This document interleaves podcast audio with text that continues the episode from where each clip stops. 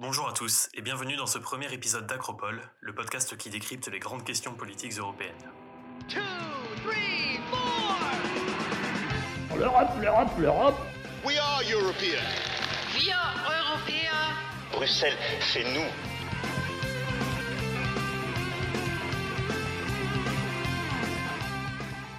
Voilà désormais presque un an que l'Europe traverse l'une des plus grandes crises de son histoire. Confrontée à la pandémie de Covid-19, les États européens doivent gérer ses conséquences sanitaires, économiques et politiques. Toutefois, si l'année 2020 a pu sembler passer au ralenti pour beaucoup d'entre nous, le monde ne s'est pas arrêté de tourner pour autant. Dans ce premier épisode de notre podcast, nous nous intéresserons à plusieurs des grandes problématiques qui animent ce début d'année 2021. Dans une chronique consacrée aux grandes questions géopolitiques et stratégiques européennes, Jean-Christophe Amoir nous parlera de la situation politique russe, où les tensions entre le régime et ses opposants perturbent les relations entre Moscou et l'Europe. Après un bref résumé des grandes actualités européennes de ces dernières semaines, Giuseppe Michel nous aidera ensuite à comprendre les enjeux des récentes élections régionales en Catalogne, qui se sont tenues le 14 février dernier et qui ont vu une victoire des indépendantistes. Mais avant cela, alors que la zone euro fait face à une seconde crise d'envergure en un peu plus de dix ans, nous chercherons à faire la lumière sur les faiblesses de l'Union monétaire européenne, les évolutions qu'elle connaît et ses perspectives de redressement afin de répondre à la question qui alimente les débats sur le futur de l'Union européenne. Combien de crises la zone euro pourra-t-elle encore encaisser?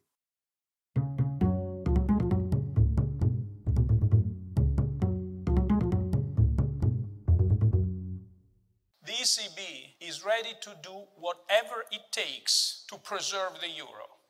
Whatever it takes, quoi qu'il en coûte dans sa version française. Ces mots, prononcés au plus fort de la crise de la zone euro par l'ancien président de la Banque Centrale Européenne Mario Draghi, visaient à rassurer les marchés financiers sur la santé de l'union monétaire. Du moins, sur la capacité des institutions européennes à soutenir une zone euro malade. Car la zone euro est malade, c'est un fait. Si l'idée d'une monnaie unique pour rapprocher les peuples semblait vouée à la réussite, l'ambition de 1992 et du traité de Maastricht s'est rapidement retrouvée confrontée à la réalité. Introduite au tournant du millénaire, la monnaie commune a connu des débuts paisibles. Les années ayant suivi sa création ont été relativement épargnées par les crises économiques. Mais lorsque les dirigeants européens ont pris conscience de l'ampleur de la crise de la zone euro au début des années 2010, ils se sont retrouvés dans la situation de ce couple ayant acheté une maison silencieuse au début du confinement pour se rendre compte à l'été qu'un aéroport voisin faisait régulièrement trembler les murs du salon. En temps de crise économique, c'est toute la zone euro qui tremble. La Grèce en a été le témoin. Lorsqu'un choc économique menace de faire s'éclater une union monétaire d'apparence robuste, c'est qu'elle est en réalité bâtie sur des fondations bien peu solides. Mais quels sont ces défauts structurels qui rendent la zone euro si fragile Et comment y remédier? Car si les dernières années nous ont bien appris quelque chose, c'est que les crises économiques peuvent se succéder à intervalles relativement rapprochés. Or, une union monétaire qui frôle l'éclatement tous les six ans, c'est une union qui n'est pas viable. Afin de comprendre les déséquilibres et fragilités de la zone euro, il faut d'abord comprendre en quoi les économies de certains pays européens sont plus adaptées à l'union monétaire que d'autres. C'est ce qu'on appelle les variétés du capitalisme. Deux modèles économiques sont principalement répandus en Europe. Le premier, c'est celui des pays principalement situés au nord de l'Union, les pays scandinaves, l'Allemagne, les Pays-Bas. Leur production est de bonne qualité et leur croissance repose largement sur les exportations. Afin de protéger la valeur de celle-ci, ils ont besoin d'une monnaie forte, qui ne perde pas de sa valeur, donc sans dévaluation et avec une inflation modérée. Avant l'euro, c'était notamment le cas du Deutschmark, la monnaie allemande. Le second modèle est principalement répandu au sud de l'Union, en Espagne, en Italie ou encore en Grèce. À l'inverse des pays du Nord, leur production est de qualité moindre et peine à trouver sa place sur le marché international. Pour écouler leur production, ces pays reposent donc sur la demande interne, c'est-à-dire sur la consommation de leur population. Or, pour que la population consomme, il lui faut de l'argent. Avant l'euro, les gouvernements n'hésitaient pas à recourir à des politiques de relance pour soutenir leur économie et à faire tourner la planche à billets, à dévaluer leur monnaie. Seulement voilà, avant l'euro, avec des monnaies indépendantes, chaque pays pouvait plus ou moins répondre aux besoins de son économie avec ses propres techniques, sans trop impacter les autres économies. Mais depuis que la politique monétaire se décide à l'échelon européen, les pays du Sud ne peuvent plus imprimer d'argent à volonté ou dévaluer, et sont obligés de recourir à l'endettement pour soutenir leur économie. D'un côté, l'euro leur a permis de s'endetter à faible taux d'intérêt, mais de l'autre, ils sont aussi tenus de limiter leur dette à 60% du PIB et leur déficit à 3%, pour éviter les abus. Ce sont les critères de convergence ou critères de Maastricht. Ainsi, si ces pays se retrouvent en besoin de liquidité, ils n'ont plus d'autre choix que de faire des économies budgétaires. Mais cette solution s'avère problématique pour des pays accros à la relance. Les politiques d'austérité causent une baisse de la demande interne, sur laquelle repose justement leur santé économique. En fait, lorsque les dirigeants européens ont imaginé cette union monétaire, la cohabitation de deux types d'économies opposées n'a pas été considérée comme un problème. On espérait à l'époque que les économies du Sud soient tirées vers le haut par les économies du Nord, afin d'uniformiser les modèles. Sauf qu'une uniformisation, si tant est qu'elle soit possible, ne se fait pas en une nuit. Et en attendant, la zone euro se retrouve dans une situation de déséquilibre permanent, qui se manifeste de manière particulièrement violente lors des crises économiques, où les pays doivent en même temps gérer plus de dépenses d'urgence avec moins de recettes. Pour des pays aux finances équilibrées et qui disposent d'une marge budgétaire comme l'Allemagne ou les pays du Nord, ce n'est pas un réel problème, ils peuvent emprunter facilement. En revanche, les pays du Sud, qui ont une dette plus lourde et des finances publiques moins saines, se retrouvent fort dépourvus. C'est la fable de la cigale et la fourmi. Dès lors, que faire? Accepter qu'à chaque nouvelle crise, les mêmes pays soient toujours pénalisés? Ou bien constater l'échec de la zone euro et observer passivement son éclatement? Pour répondre aux crises et consolider la zone euro, les dirigeants européens semblent s'être dirigés vers le chemin d'un compromis entre les modèles économiques et vers plus de solidarité. Sans retourner complètement les fondations de l'union monétaire, ils ont développé de nouveaux instruments pour que chaque État puisse trouver son compte, une sorte de juste milieu. En effet, depuis une dizaine d'années, et en particulier depuis 2016, la BCE soutient les budgets nationaux en rachetant la dette.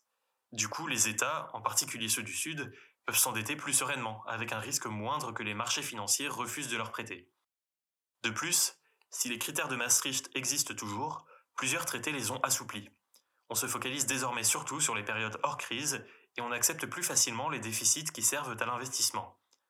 En réalité, ces règles ont toujours été relativement souples. En presque 30 ans d'existence, elles ont surtout donné lieu à des recommandations, jamais à des sanctions. On évolue également vers plus de solidarité. Au cours de la première crise de la zone euro, l'esprit d'équipe ne dominait pas particulièrement. Un État surendetté comme la Grèce devait avant tout rembourser ses dettes, quitte à mettre en place des mesures radicales d'austérité en interne. Et c'était compréhensible, le niveau insoutenable de la dette grecque n'était pas dû qu'aux défauts structurels de l'union monétaire. C'était avant tout le résultat de décennies de gestion budgétaire désastreuse par les gouvernements grecs. Toutefois, afin d'éviter la faillite du pays et des conséquences graves pour l'euro dans son ensemble, certaines personnalités soutenaient timidement l'idée d'un endettement commun au niveau européen. Le principe est simple. Au lieu que chacun s'endette de son côté, avec les difficultés qu'on connaît, les États européens s'endetteraient plutôt en commun, pour aider ceux dans le besoin, afin de pouvoir rembourser la dette tous ensemble. Mais ce n'était à l'époque pas de l'avis de l'Allemagne, et ça n'a pas été fait. Or, en 2020, face à la crise du Covid, Angela Merkel est revenue sur sa position. L'été dernier, les pays européens ont accepté de s'endetter en commun et de redistribuer ces fonds en fonction des besoins de chacun. C'était ce qui manquait à l'union monétaire, une union budgétaire. Alors attention, les États n'ont pas mis en commun l'ensemble de leurs dettes ni leur budget, et il ne s'agit que d'une mesure ponctuelle et limitée. Certains États, comme les Pays-Bas ou l'Autriche, se sont dans un premier temps opposés à cette solution, et continuent de s'en méfier. Mais il s'agit d'un précédent historique qui permet de régler l'un des principaux défauts de conception de la zone euro. Si des États ont besoin de liquidités, et on a vu que c'était régulièrement le cas des pays du Sud, ils ne se heurtent plus à un mur de règles budgétaires et à un risque de faillite. Le budget européen ne sert alors plus uniquement à mener les politiques de l'Union, il aide aussi à soutenir les budgets nationaux en cas de pépin. Que retenir de ces évolutions et de l'état actuel de la zone euro? Est-elle complètement tirée d'affaire? Ou à l'inverse, devra-t-elle encore faire face à des crises qui menaceront de la faire s'effondrer? La réponse est mitigée mais optimiste. Certes, les fondements structurels de la zone euro sont imparfaits. Ils créent un vrai déséquilibre qui transforme la moindre crise en une spirale infernale pour certains pays. Toutefois, la politique économique et monétaire a développé de nouveaux instruments qui devraient permettre d'atténuer et de compenser ces déséquilibres, à travers des facilités à l'endettement pour les pays du Sud et de réels transferts budgétaires. Alors, il y aura toujours des gagnants et des perdants, des États qui ont besoin d'aide et d'autres qui devront les aider. Cela ne règle pas non plus le problème de la mauvaise gestion budgétaire de certains pays. Les pays du Sud devront continuer leurs efforts de réduction de la dette en dehors des périodes de crise mais cette évolution progressive de la zone euro devrait au moins permettre d'amortir les chocs à moyen terme et de sauver les meubles pour éviter son éclatement. D'un point de vue politique, cette transformation permet de limiter les conséquences socio-économiques d'une crise pour les habitants des pays du Sud, mais elle repose également sur des pratiques qui ne sont pour beaucoup pas définies dans les traités européens, et manquent ainsi de légitimité démocratique. Certains acteurs politiques appellent d'ailleurs à réformer les traités, afin d'y intégrer par exemple les rachats de dettes par la BCE, mais les États auraient pour cela besoin de se mettre d'accord à l'unanimité. C'est un autre chantier qui s'annonce encore plus complexe.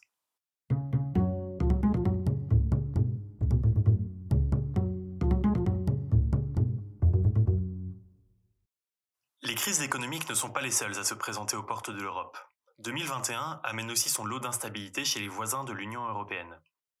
Depuis un mois, la Russie fait face à un mouvement contestataire d'ampleur qui trouve ses racines dans une lutte entre le dirigeant Vladimir Poutine et son principal opposant Alexei Navalny, récemment arrêté. Ce n'est pas nouveau, l'Union européenne a une relation plutôt tendue avec le président russe. Mais ces derniers événements semblent avoir empiré la situation. Le haut représentant de l'Union pour la politique étrangère, Joseph Borrell, s'est récemment rendu à Moscou dans ce contexte tendu. Dans sa première chronique pour Acropole, consacrée aux questions géopolitiques et stratégiques européennes, Jean-Christophe Amoir nous aide à y voir plus clair. Jean-Christophe, il semblerait que tout ne se soit pas passé comme prévu au cours de ce déplacement. En effet, Léo, c'est le moins que l'on puisse dire. Pour la presse internationale et le Parlement européen, c'est même une humiliation terrible pour l'Union et surtout pour Borrell personnellement. À tel point que les parlementaires européens ont demandé la démission immédiate du haut représentant, chose extrêmement rare à Bruxelles. Pour rappel des événements, Joseph Borrell s'est rendu en Russie quelques semaines après l'arrestation de Navalny afin de tendre la main à la Russie et essayer d'apaiser les tensions entre les deux géants. En cela, Borrell, ancien diplomate espagnol, suit la droite ligne des États membres occidentaux qui cherchent à apaiser les tensions avec la Russie. Cette visite a cependant provoqué la colère des pays d'Europe centrale, comme la Pologne ou les pays baltes, pour qui la Russie est et restera toujours l'ennemi mortel. La visite de Joseph Borrell ne s'est pas déroulée comme prévu. Il a tout d'abord été froidement remis à sa place par le vieux ministre des Affaires étrangères, Sergei Lavrov. Et c'est à la fin d'une conférence de presse commune, pour le moins glaciale, que le haut représentant a appris, via Twitter, que trois diplomates européens venaient d'être expulsés de Russie. Une façon très claire pour la Russie d'humilier la Commission européenne et mettre en garde certains États dépendants de la Russie, comme l'Allemagne, qui reste très attachés au Nord Stream, dont la deuxième version, Nord Stream 2, très controversée, est censée accroître l'approvisionnement énergétique de l'Allemagne. Outre euh, l'agitation politique en Europe, cette visite a permis d'exposer une nouvelle réalité géopolitique attendue depuis des années, et bien sûr crainte par les observateurs. La Russie est définitivement en train de se couper de l'Europe. Cela remonte à loin, et notamment au fameux élargissement de l'OTAN en 1999 et surtout 2004 avec les pays baltes, et qui continue depuis dans les Balkans. La Macédoine du Nord est ainsi devenue le 30e membre de l'Alliance l'année dernière. La guerre en Géorgie et l'invasion de la Crimée en 2014, pour laquelle la Russie subit toujours des sanctions européennes, n'ont fait que durcir les tensions et renforcer la présence de l'OTAN ainsi que la remilitarisation des États européens. Mais l'opposition est bien plus politique que géopolitique pour la Russie.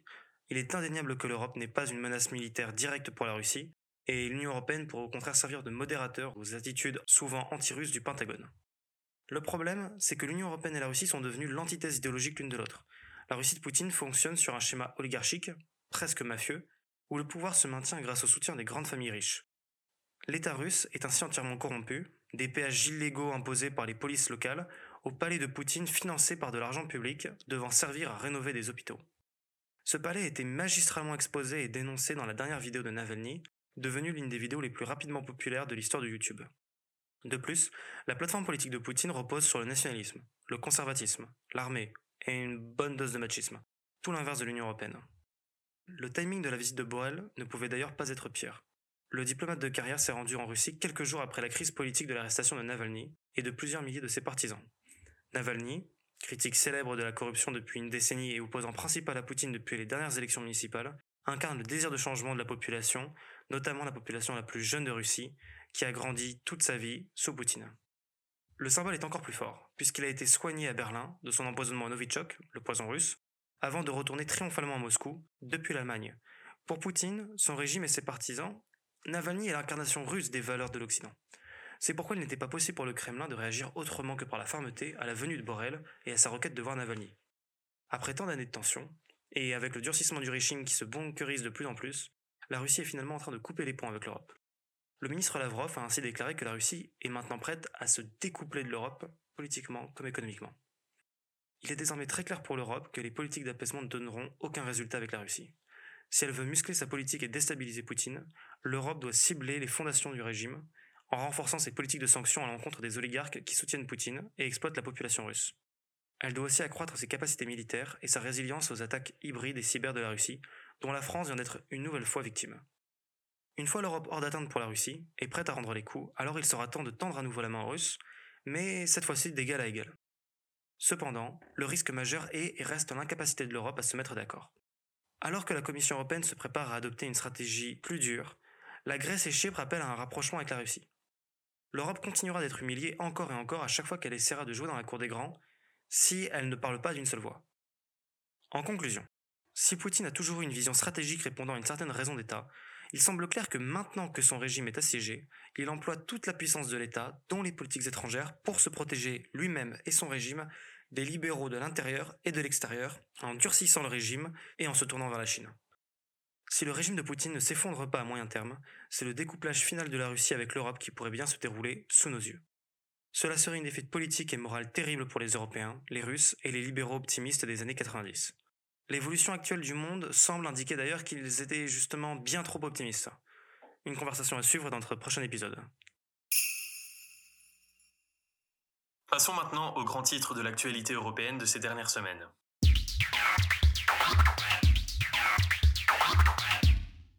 Vous en avez probablement entendu parler, l'Union européenne est très critiquée pour sa gestion de la politique vaccinale. Alors que la vaccination contre le Covid-19 s'est mise en place à une cadence quasi militaire dans des pays comme Israël, le Royaume-Uni ou les États-Unis, les pays européens arrivent bien plus bas dans le classement. Autorisation de mise sur le marché tardive, retard sur les commandes de vaccins, les critiques se sont accumulées à l'encontre de la présidente de la Commission européenne, Ursula von der Leyen. Celle-ci a récemment fait son mea culpa devant les eurodéputés, reconnaissant des erreurs de gestion et un manque d'anticipation. En cause, notamment, la production de masse de ces vaccins sur le territoire européen, dont la lenteur et l'exigence n'auraient pas été suffisamment prises en compte. À ces erreurs s'ajoute une certaine lenteur bureaucratique. La Commission avance en effet en terre inconnue. Suite au fiasco des masques au début de la pandémie, où les pays européens supposés solidaires se sont livrés à une concurrence amère, la Commission et les États se sont mis d'accord pour gérer l'approvisionnement et la distribution des vaccins au niveau européen. Or, Bruxelles ne dispose d'ordinaire pas de compétences significatives en matière de santé publique et manque cruellement d'efficacité. Ainsi, là où les dirigeants britanniques et israéliens ont personnellement supervisé les commandes auprès des laboratoires, l'Union a d'abord dû négocier les prix et volumes de ces vaccins avec les 27 États membres. De même, la lenteur d'approbation des vaccins par l'Agence européenne du médicament est en partie due à une longue coordination entre les agences nationales.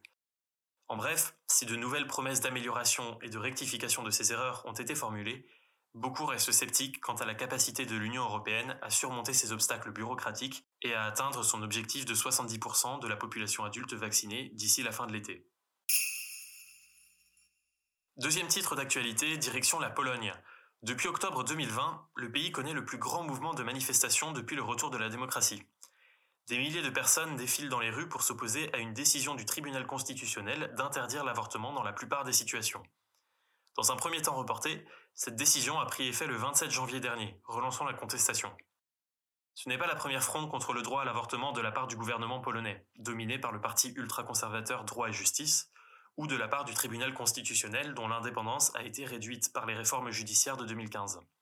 La décision, condamnée par les députés européens, marque un nouveau recul des libertés fondamentales en Pologne, selon de nombreuses organisations féministes et de défense des droits de l'homme, qui estime à 200 000 le nombre d'avortements clandestins ayant lieu chaque année dans le pays. Des militants dénoncent également des attaques ciblées contre les opposants au gouvernement, avec la mise en examen récente de l'une des figures de pro du mouvement pro-choix, Martha Lempart, qui risque jusqu'à 8 ans de prison pour des chefs d'accusation pour le moins flous. Ainsi, au débat sur l'avortement s'ajoutent d'autres motifs de contestation. De nombreux manifestants dénoncent un recul de la démocratie et de l'état de droit en général, le manque de séparation des pouvoirs et la mainmise du gouvernement sur les médias. Nous vous en reparlerons prochainement dans un épisode dédié aux questions d'état de droit en Europe. Italie maintenant, où un nouveau gouvernement vient de prendre ses fonctions à la tête d'une coalition pour le moins surprenante. L'ancien Premier ministre Giuseppe Conte a en effet récemment été poussé à la démission suite à l'éclatement de sa coalition entre le centre-gauche et le mouvement 5 étoiles anti-système. Problème, aucun des partis à l'époque au pouvoir ne souhaitait convoquer d'élections anticipées, auxquelles il risquerait une lourde défaite et qui profiterait surtout à l'extrême droite. À la place, un gouvernement d'union nationale a été formé par l'ancien président de la BCE Mario Draghi, avec le soutien de partis d'horizons multiples. L'un d'eux en particulier fait beaucoup parler, la Lega de Matteo Salvini. Au sein d'un gouvernement de technocrates, qui plus est dirigé par l'ex-président de la BCE, la présence d'un parti d'extrême droite d'ordinaire eurosceptique a en effet de quoi surprendre. En fait, ce retournement de veste pourrait marquer un changement de long terme dans le paysage politique italien. Le parti, en première place des sondages, semble vouloir rompre avec son image et sa ligne politique radicale. Pourtant allié au Rassemblement national et à l'extrême droite au niveau européen, Matteo Salvini a récemment déclaré vouloir repositionner son parti vers une ligne de droite plus traditionnelle, en particulier moins eurosceptique. Il envisagerait même de quitter son groupe au Parlement européen pour rejoindre la droite classique. Dès lors, quel avenir pour l'extrême droite en Italie et pour l'alliance Le Pen-Salvini au niveau européen? Le sujet ne manquera en tout cas pas de faire parler si des élections venaient finalement à être convoquées en Italie et à l'approche de la campagne présidentielle française. Affaire à suivre. Autre actualité électorale à l'échelon régional cette fois-ci. Des élections ont eu lieu pour renouveler le Parlement catalan le 14 février dernier. Et plus de trois ans après le référendum d'indépendance jugé illégal par Madrid, les partis indépendantistes restent en grande forme et consolident leur majorité. Giuseppe Michel revient pour vous sur ces élections dans sa première chronique consacrée à l'actualité électorale et politique des États membres. Giuseppe, que retenir de ce scrutin? La Catalogne se dirige-t-elle vers l'indépendance? Eh bien Léo, il semblerait que oui, mais la route est encore très longue et semée de beaucoup d'embûches. Si l'on regarde l'élection d'un point de vue général, la victoire des indépendantistes semble claire et encore plus large qu'en 2017. En effet, et ce pour la première fois dans l'histoire de la Catalogne, les partis favorables à l'autodétermination de la généralité ont rassemblé plus de la moitié des suffrages exprimés, 51,3% des voix pour être précis.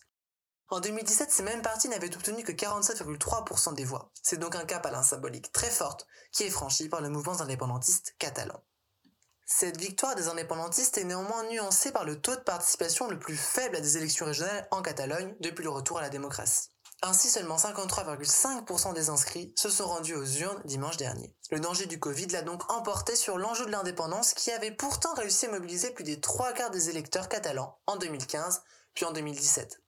Le passage des 50% de voix en faveur de l'indépendance est donc à relativiser, le bloc indépendantiste perdant tout de même 640 000 voix par rapport à 2017. Mais si l'on entre un peu plus dans le détail des résultats de ces élections, cela devient très intéressant. En effet, il y a des changements importants dans les rapports de force au sein même des deux camps qui se sont affrontés lors de ce scrutin, indépendantistes contre unionistes. Les premiers conservent et renforcent leur majorité. Ils obtiennent 4 élus supplémentaires, passant de 70 à 74 sièges. La majorité requise se situant à 68 sièges. Mais le premier parti indépendantiste n'est plus celui du très connu ex-président de la Catalogne, Carles Puigdemont. En effet, son mouvement Ensemble pour la Catalogne, Junts per Catalunya en catalan, perd deux sièges et surtout se retrouve derrière son partenaire de coalition ERC, la gauche républicaine de Catalogne.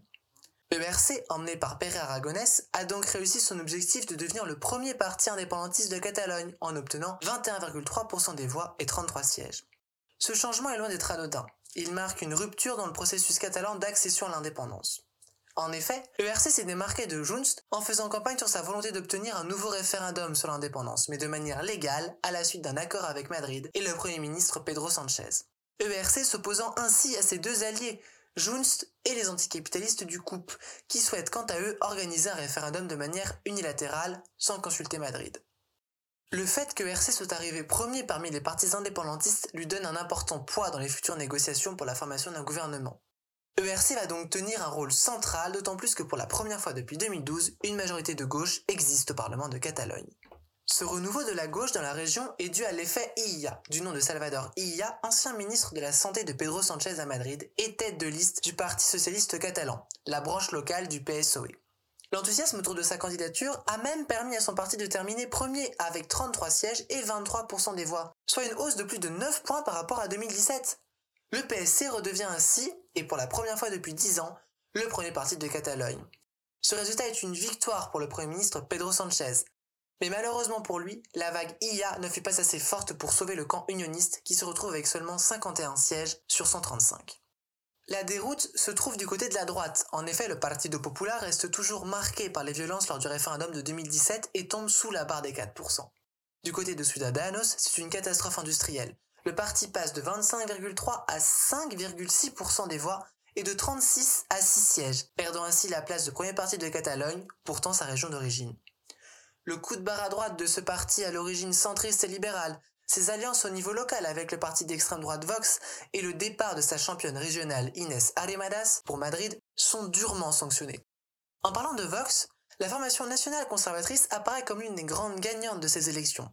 En effet, alors qu'elle n'existait même pas encore il y a deux ans en Catalogne, Vox parvient à devenir la quatrième force politique de la région, avec 7,7% des voix et 11 sièges. À l'autre extrême du spectre politique catalan, la section locale de Podemos, en Podem, parvient à sauver ses huit députés. La plateforme éco-socialiste et altermondialiste pourrait même jouer un rôle assez important lors des futures négociations pour la formation d'un gouvernement. En effet, Encomú défend l'organisation d'un référendum légal sur l'indépendance de la Catalogne même s'ils sont opposés à cette dernière. Ainsi, si jamais les indépendantistes ne parviennent pas à se mettre d'accord sur les modalités du référendum, ERC pourrait se tourner vers le PSC et en commun afin de former une majorité de gauche. Cette coalition pourrait bien devenir indispensable si l'on veut éviter la répétition du scénario noir d'octobre 2017. ERC apparaît comme le grand gagnant de ces élections générales catalanes. Aucune majorité n'est possible sans lui, et son option pour un nouveau référendum, légal et en accord avec Madrid, est donc incontournable. Selon toute vraisemblance, son leader, Pérez Aragonès, deviendra donc le prochain président de la Généralité dans les semaines à venir. Nous suivrons l'évolution de la situation attentivement avec Racopol et vous reparlerons très prochainement de la situation catalane dans les prochains mois.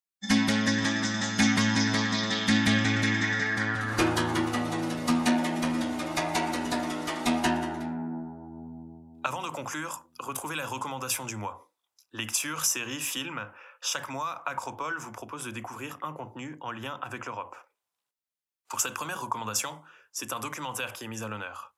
Intitulé Sommet dans le secret des négociations européennes, diffusé sur LCP et réalisé par Yann-Anthony Nogues, ce documentaire en deux épisodes d'une cinquantaine de minutes suit le président du Conseil européen, Charles Michel, au cœur des négociations entre États au sommet de décembre 2019 sur la neutralité carbone et à ceux de 2020 sur la réponse à la crise du coronavirus. À travers des interviews de chefs de gouvernement, de journalistes et des images inédites des discussions entre leaders, il offre un regard passionnant sur l'épicentre des grandes décisions de l'Union, façon House of Cards à l'européenne.